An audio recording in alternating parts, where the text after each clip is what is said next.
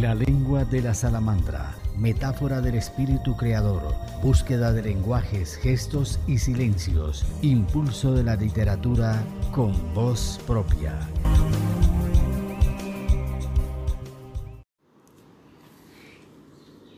Nuestra invitada es María Casas, de Medellín, Colombia, empática, emprendedora y alegre, maestra y bailadora de danza árabe, diseñadora de modas y vestuario.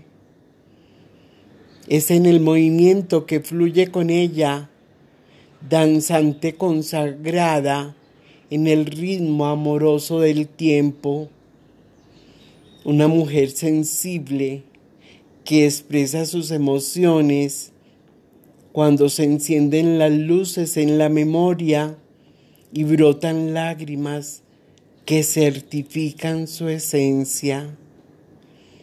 El sonido de un tambor, elemento ancestral, la unió a la alineación de la postura corporal y fue en ese movimiento de la pelvis que sintió como una anunciación encontrando los beneficios energéticos que la danza brinda al espíritu.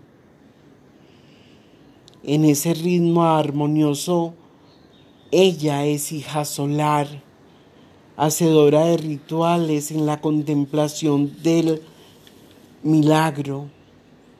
Le gusta estudiar, practicar, así como la oruga es el pasado de una mariposa, María es la luz de una mujer encontrada. Pertenece a la red de mujeres artistas de Medellín, remar y tiene el sello de mujer auténtica, capaz de descubrir nuevos poderes y atender al lenguaje de la intuición. Es diseñadora de modas también y uno de sus grandes pasiones es crear. Es un espacio en el que cabe eh, hablar de la figura, de la vida como refugio, eh, digamos que de la creatividad.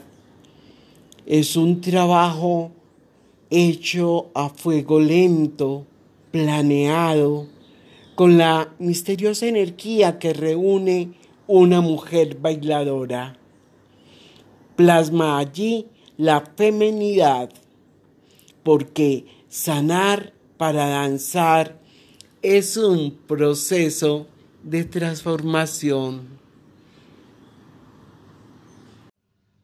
Soy María Casas, soy maestra y bailarina de danzas árabes. Además, soy diseñadora de modas y vestuario. Soy una ávida lectora y me declaro irremediablemente enamorada de la vida y del arte.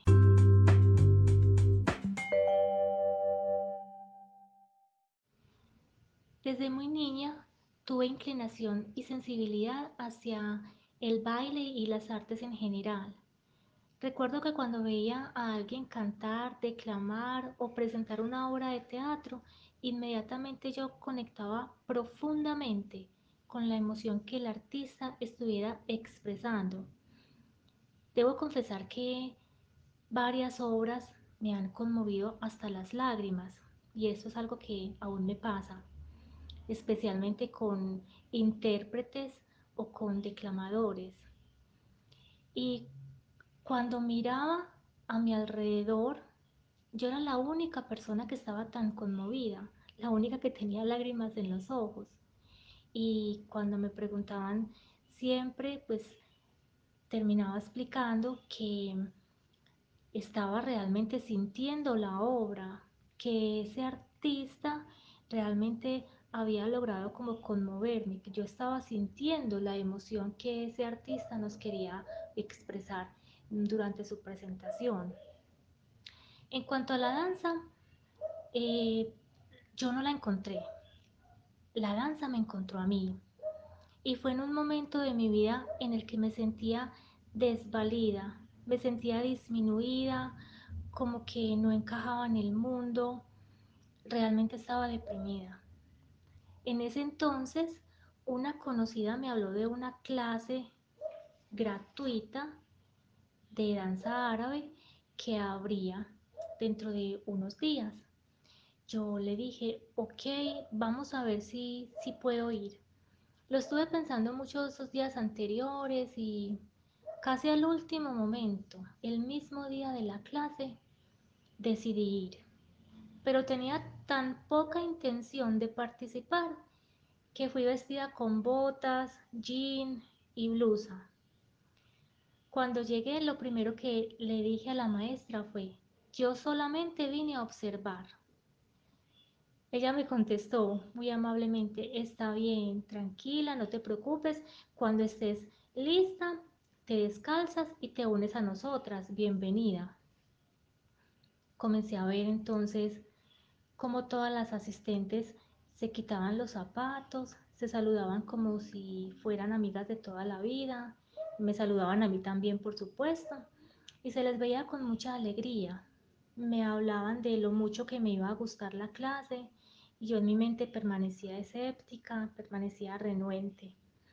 Cuando llegó el momento de iniciar la clase, la maestra puso una melodía que me sonaba muy foránea, pero muy familiar a la vez. Unos sonidos de un tambor extraño, diferente a los sonidos de nuestros tambores. Ahora sé que se llama darbuca.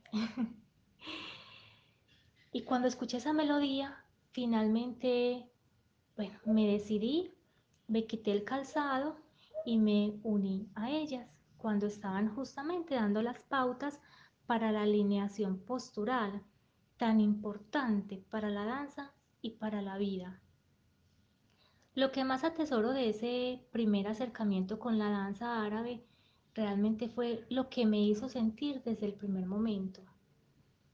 Solo con la postura corporal, y los primeros movimientos circulares de la pelvis, yo sentí una especie de fortaleza, una liberación de tensión, además de sentir, escuchar y vibrar con esos tambores, esas darbucas, esos instrumentos que ahora los llamo ancestrales. Y yo me dije, aquí hay algo muy bueno para mí. Terminé la clase, sudada por supuesto, pero feliz y sintiéndome muy diferente a como llegué. Desde ese momento yo me propuse estudiar, practicar y aprender todo sobre la danza árabe, sobre todo escudriñarla para entender los beneficios a nivel físico, emocional, mental y energético que brinda.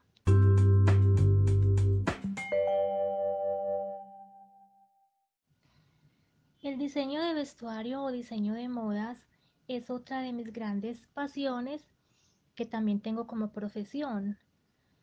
Ambas profesiones, a mi modo de ver, son complementarias y desarrollan habilidades muy similares y que son transferibles entre sí. Por ejemplo, la creatividad, la habilidad para planear. Es decir, en ambas se requiere de un proceso concienzudo de planeación y ejecución.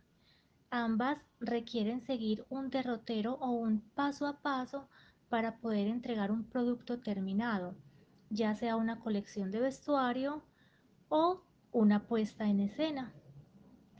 Yo diseño prendas femeninas donde plasmo la feminidad y la fortaleza que me inspira la danza y también prendas que embellecen aún más la práctica de la danza durante las clases y también los shows.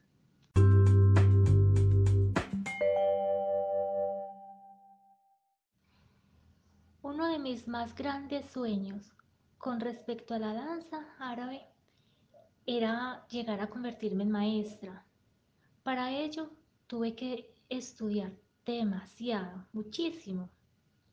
Y además de eso, a mí me gusta decir que debía ser un viaje a mi interior y permitirme entender qué cosas yo debía sanar primero, para luego dejarme permear por la danza y así poder comprobar en mí misma cómo la danza árabe puede ser una herramienta empoderadora y de autosanación. Ese proceso es súper necesario y aunque yo ya soy maestra, aún sigo en ese proceso, porque lo que quiero es que las mujeres y hombres que llegan a aprender de mí no solo reciban instrucciones de cómo mover el cuerpo en clase o de cómo hacer una coreografía para presentarla en un evento, sino que realmente puedan sentir una transformación integral de su ser. Por eso en mi estudio de arte y danza desarrollo un curso llamado Danza Holística, que es precisamente eso, la integración de mente, cuerpo, emociones y energía mediante la danza árabe. Mi sueño ahora es poder seguir ayudando a más personas a ver que el arte y la danza árabe pueden ser liberadores, pueden ser transformadores y que son para todos y para todas.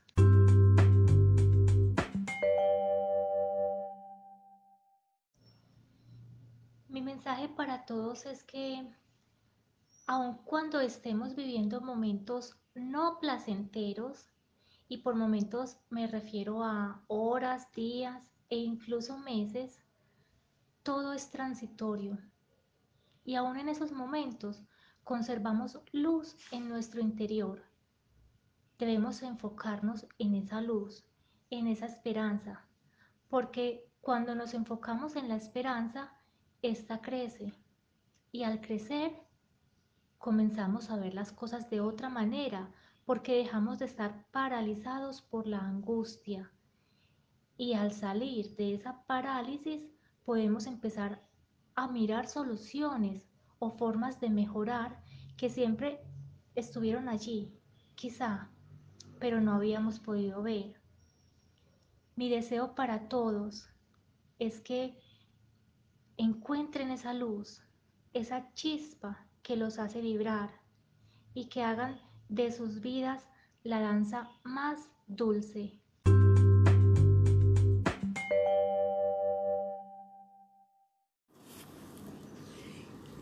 Abrimos una ruta para acompañar.